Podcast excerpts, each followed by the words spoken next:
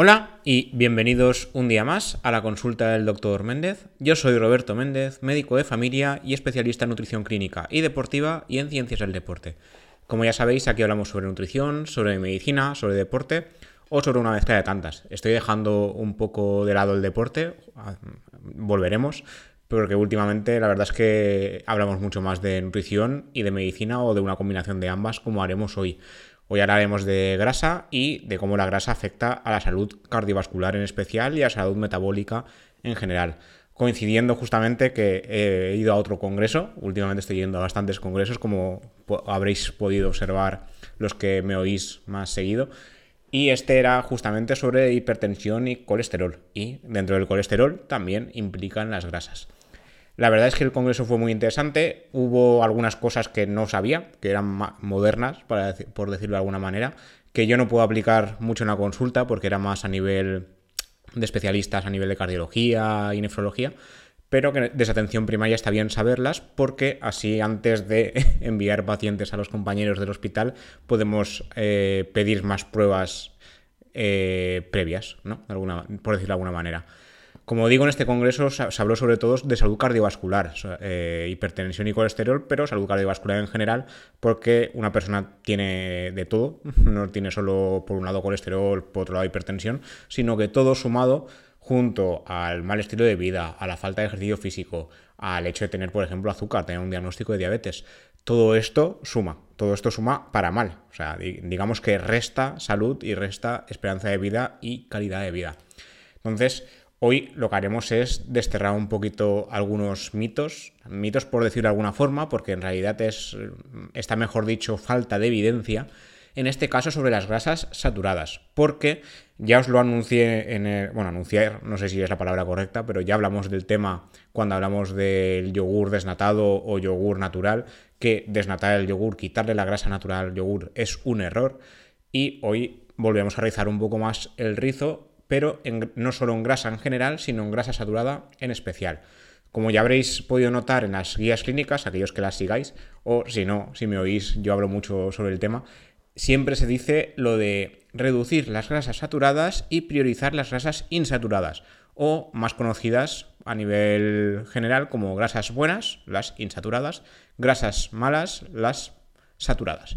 La realidad hoy en día, en el año 2021, es que hay una falta de evidencia al respecto, a pesar de que todas las recomendaciones, incluidas las más conocidas y las que más peso tienen a nivel mundial, que son las de Estados Unidos, eh, sigan recomendando esto. Esto ha ido poco a poco, o sea, década a década se ha ido cambiando. Las guías de Estados Unidos se actualizan cada cinco años, las de España cuando les da la gana, por decirlo de alguna forma, porque no tienen una seguida clara. Y un grupo de expertos se ha hartado un poquito del tema y ha escrito un editorial en Nutrients que comenté hace poco en el español, en el periódico, y han querido, han querido analizar a fondo la situación. Hasta 20 artículos han puesto en duda la recomendación de reducir el consumo de grasa saturada durante los últimos 10 años, que ahí es nada, ¿eh? Y lo que se dice es que hay falta de evidencia. Sin embargo, hoy en día, esto en 2021, las pautas dietéticas de Estados Unidos siguen aconsejando no superar el 10% de calorías diarias basadas en grasas saturadas. No en total. O sea, por un lado estaría, normalmente se recomienda no superar el 30% de grasas en general, pero en grasas saturadas en especial, las guías dicen no superar el 10%. La primera vez que se aconsejó limitar este consumo de grasas saturadas fue en la primera edición de las pautas dietéticas de los Estados Unidos, como comentamos, del año 1980, y el consejo se ha ido repitiendo hasta el día de hoy. Eh, sabéis que este macronutriente está en lácteos y derivados, carnes rojas y aceites vegetales, especialmente en los aceites conocidos como aceites tropicales, por ejemplo, el aceite de coco. En el año 1990 se llegó a especificar que el límite no debía sobrepasar el 10% de calorías diarias, algo en lo que se ha seguido insistiendo 30 años después y que sigue sin haber evidencia. La hipótesis de que las grasas saturadas causan enfermedad cardiovascular es más antigua, es del año 50, que de hecho el primero que lo comentó fue Ansel Keys, que ya os comenté algún estudio suyo, sobre todo el estudio conocido como de los siete países.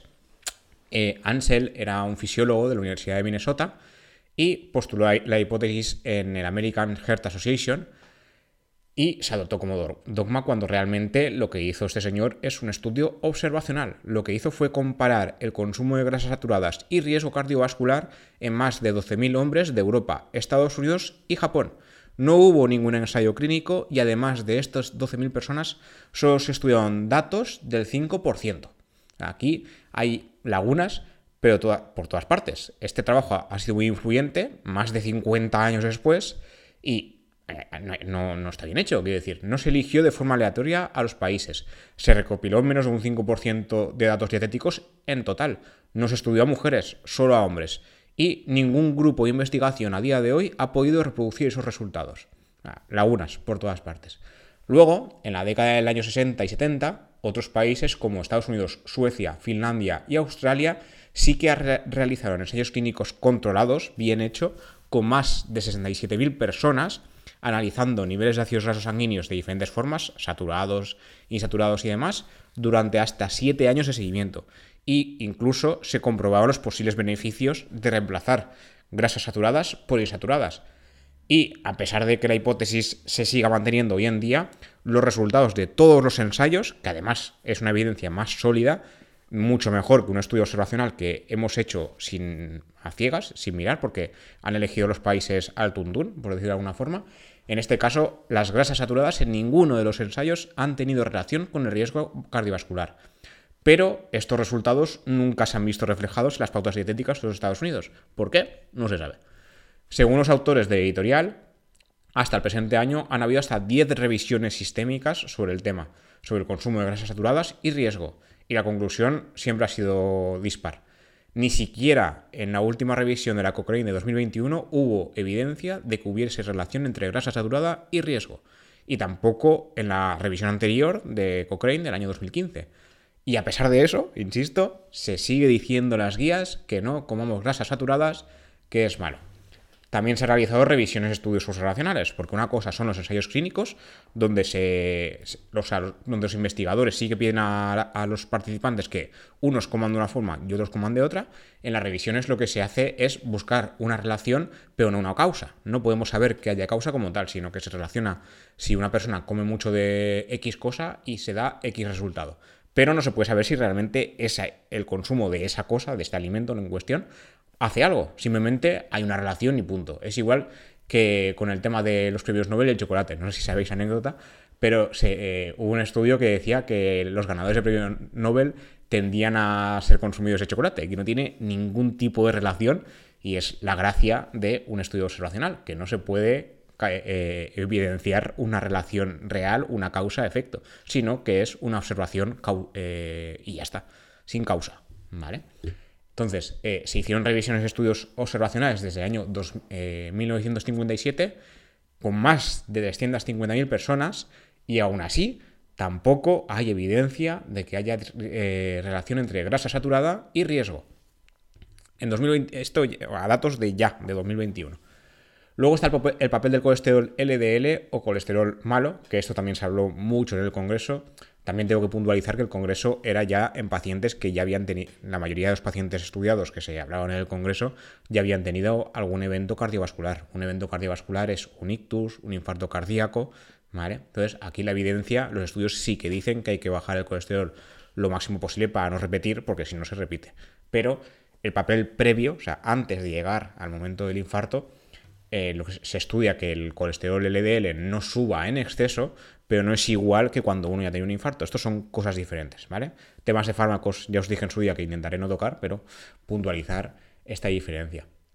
En el tema del colesterol LDL, el problema es el tamaño de la partícula, que esto en, algún programa creo que lo he comentado, pero si no, lo comentaremos ahora.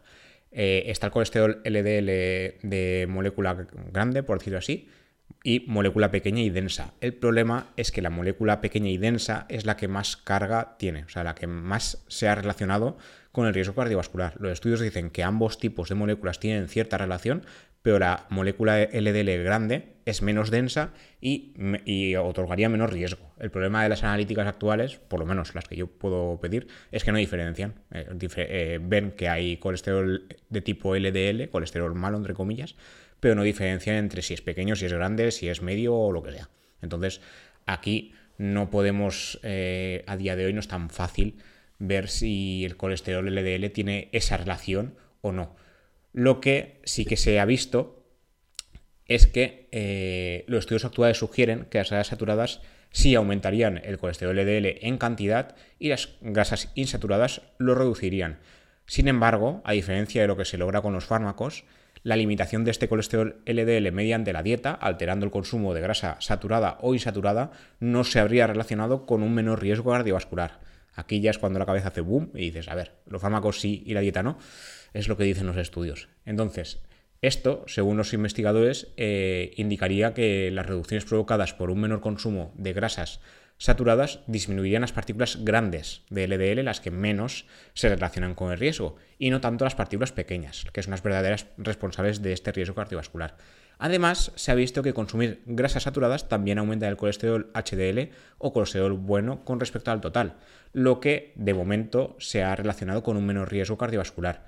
Pero también en otros estudios, como ya os habré dicho en algún programa previo seguro, se ha visto que un exceso de, colesterol bueno o HDL mayor de 90 se ha relacionado con mayor riesgo. Entonces, cuidado porque tampoco nos podemos pasar en aumentar el colesterol bueno y reducir el malo y que esto sea hasta el infinito. No se puede. Hay que llegar a unos límites determinados. La conclusión del editorial es que recuerdan que después de diferentes estudios, metaanálisis, revisiones, la recomendación de limitar el consumo de grasa saturada no tiene evidencia y que las agencias responsables de elaborar las guías han obviado, pero además a lo grande, resultados de, revisiones con una evidencia sólida que debería tenerse en cuenta. Además, cabe recordar que los seres humanos no consumimos ni micro ni macronutrientes, consumimos alimentos, que de esto haremos un inciso después.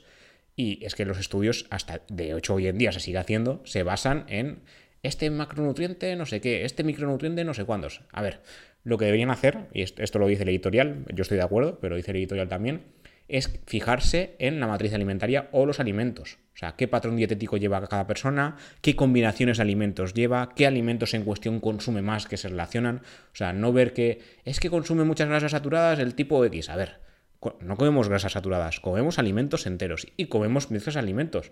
O sea, lo común y corriente no es que uno coma eh, lechuga y arroz suelto y ya está. La gente hace alimentos, o sea, platos elaborados. Y esto debería tenerse en cuenta y en los estudios, como hay que separarlo para poder estudiarlo mejor, no se tiene en cuenta y los resultados realmente no, no son el mundo real. Es un mundo de laboratorio que realmente no se puede extrapolar ni aplicar al día a día. Y esto luego para explicarlo en consulta a los pacientes, en, mi caso por lo menos, es, un tostón, porque no puedo, no puedo comparar, no puedo comparar laboratorio con el día a día. Si la gente para comer se hace un puchero, por, por decir algo, eh, ¿cómo le diferencio que hay, hay hidratos, hay grasas, hay micronutrientes? No, o sea, ellos comen todo. Entonces, eh, la conclusión del estudio es que deberíamos eh, tener en cuenta también estas mezclas, estos alimentos enteros, y tener en cuenta otros estudios previos, que de hecho son bastante recientes, que dicen que las grasas saturadas, dependiendo del alimento del que provengan, pueden tener hasta un efecto beneficioso. Esta, esta editorial es de hace poco, de hecho se publicó hace pues, escasos días, pero es que estudios recientes también han dicho lo mismo. En este caso, Hace poco se celebró el Congreso de Cardiología del Colegio Americano de 2021 y le han dado una vuelta, de tuerca más a las grasas saturadas. No todo son grasas malas y el alimento del que proviene es importante. Aquí ya, vamos, ya todos los estudios previos tenemos que decirles que a ver qué ha pasado. En este caso, eh, lo que sugieren los investigadores es que dentro de las grasas saturadas, o sea, ya no dividimos solo entre grasas saturadas y saturadas, que serían las malas y buenas, por decirlo de alguna forma, sino que las grasas saturadas no son iguales y el alimento del que provienen sí que es importante. De hecho, esto ya hace años que se dice, pero las guías nutricionales no diferencian entre tipos de alimentos de los que provienen las grasas. En este caso, eh, recuerdan que la asociación entre grasas saturadas y enfermedad cardiovascular no tiene suficiente evidencia. Aquí ya en el Congreso de Cardiología ya empezaban a, decirlo y la editorial está más reciente lo ha vuelto a repetir. Y lo que ellos dicen es que las grasas saturadas que proceden de la carne sí se asociarían con un aumento del riesgo cardiovascular en comparación a otras opciones alimentarias. Aunque también se ha detectado que aquellas personas que comen más carne también son los que mayor índice de, grasa eh, índice de masa corporal o IMC tienen, algo que por su parte, de forma independiente, también se relaciona con un aumento del riesgo cardiovascular. Entonces aquí podría haber algún sesgo que habría que tener en cuenta. Actualmente la, enfermedad cardiovascular es la primera causa de muerte a nivel mundial y los niveles de LDL se han relacionado con ella. Pero como ya veis, la dieta como tal eh, sustituir un tipo de grasa por otra parece que no afecta, los fármacos sí, porque ya están hechos aposta para eso, pero teníamos que ver cómo modificar la dieta para realmente reducir el colesterol LDL y por tanto el riesgo. Se sabe que a menor colesterol LDL, sea quien la persona que sea haya tenido un infarto o no, menor colesterol LDL, eh, menor riesgo cardiovascular. Esto es así, pero modificarlo ya es una cosa un poco más compleja que aún se tiene que estudiar. Y existe cierta evidencia de que los alimentos ricos en grasa saturada carnes y lácteos podrían tener diferentes asociaciones con el riesgo. De hecho, los lácteos, como ya he mencionado anteriormente, se han relacionado con un menor riesgo, pero las carnes, en este caso, parece que sí que, que serían un aumento del riesgo. Según los, los investigadores, la asociación entre enfermedad cardiovascular y grasas debería verse en alimentos en cuestión como es la carne. Se fijan sobre todo en la carne, que sería la, típica carne roja o las carnes procesadas. Los lácteos, en este caso, desaparecerían de la ecuación porque los estudios están empezando a decir que los lácteos enteros protegen en lugar de eh, ser perjudiciales. Con lo cual, las típicas dietas de cajón que habréis visto por ahí, que las tenemos mucho en los programas de medicina, dicen evitar lácteos, evitar quesos eh, maduros porque son grasos, evitar frutos secos, todo esto es una basura, quiero decir, es que no, no tiene ningún tipo de evidencia, nunca la ha tenido y desconozco por qué nos lo ponen en las dietas, porque yo cojo, yo esto lo hago hoy en día, yo cojo la dieta y le digo al paciente, mire, esto se lo tacho porque esto no es verdad.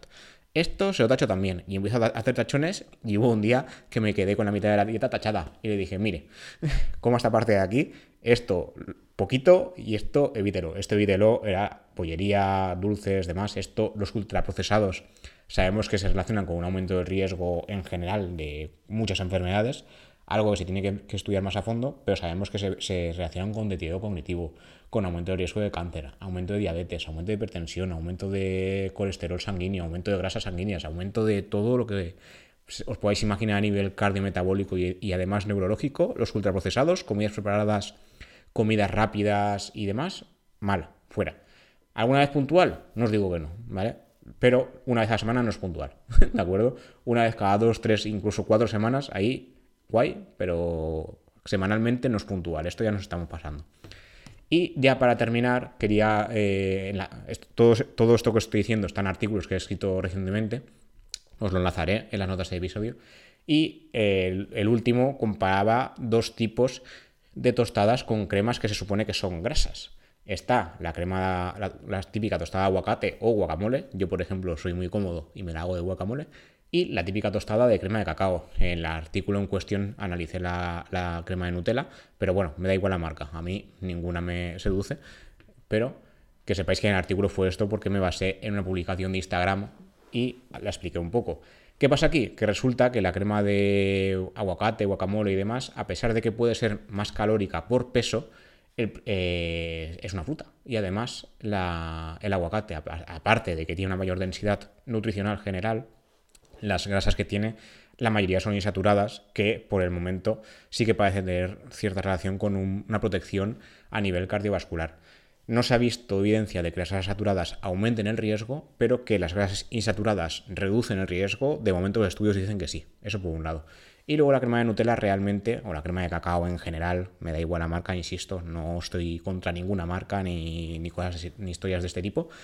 El problema de estas eh, cremas de cacao eh, procesadas, por decirlo así, es que la gran mayoría de las mismas, aunque quiten grasas trans, que quiten no sé cuántos, que no sé más, esta en cuestión es un 60% azúcar añadido. Entonces, cuando nos echamos un poquito de crema de cacao de ese estilo, el 60% son azúcares libres. Y el azúcar libre se relaciona con un aumento de peso, un aumento de riesgo de diabetes, un aumento de mil, mil cosas a nivel cardio-metabólico. Entonces, claro, no son lo mismo. Una caloría no es una caloría, como ya os dije en su día, Y si comparamos dos cremas, que una es basada en azúcar y otra es basada en, grasas procedentes de alimentos frescos, como es el tema del aguacate en cuestión, que destaca por ser una fruta muy rica en grasa, no, el, aguacate sí que se ha relacionado con un menor riesgo de aumentar de peso y las cremas de cacao con lo contrario. Entonces, estamos comparando una crema de origen fresco, de un alimento fresco, y una crema de origen artificial procesada. Ahí no hay mucho ya que añadir. Quiero decir, la lógica nos dice que una sea más sana que la otra, eso está claro, pero lo que hay que saber ver es, por qué. Y no es por las calorías, porque además la crema de aguacate en, este, en esta comparación tenía más calorías que la otra, sino por qué tipo de calorías estamos consumiendo. En una estamos consumiendo eh, nutrientes, estamos consumiendo grasas que se sabe que son mm, saludables a nivel orgánico, y en la otra estamos eh, consumiendo azúcar, que además es azúcar libre, azúcar que se absorbe casi inmediatamente, con todos los riesgos que estos conlleva. Y poco más, hoy nos quería contar mucha cosa más, como siempre muchas gracias por escuchar, gracias por estar ahí en este caso cada dos semanas, de nuevo insisto, me gustaría volver a hacerlo cada semana, pero los diferentes acontecimientos no me han dejado, hoy por ejemplo he entregado ya el trabajo fin de máster, de, del ICNS, como, como ya os he comentado en algún episodio, sobre dieta cetogénica. Si me lo aceptan bien, intentaré hablar sobre el tema en un episodio aparte, porque es dieta cetogénica y ejercicio, no dieta cetogénica y salud como hemos hecho algún programa, sino sobre el rendimiento deportivo en especial. Entonces, si me lo aceptan bien y me lo corrigen y demás, haremos un programa solo de eso. Y nada, lo dicho, gracias por escuchar, gracias por suscribiros. Sabéis que estamos en Apple Podcast, Spotify, Amazon Music o Audible, en Google Podcast y en iBox. Agradezco muchísimo los comentarios que vais dejando tanto en Apple Podcast como en iBox. Y eso, gracias por suscribiros y por estar ahí. Nos vemos en el siguiente episodio. Hasta la próxima.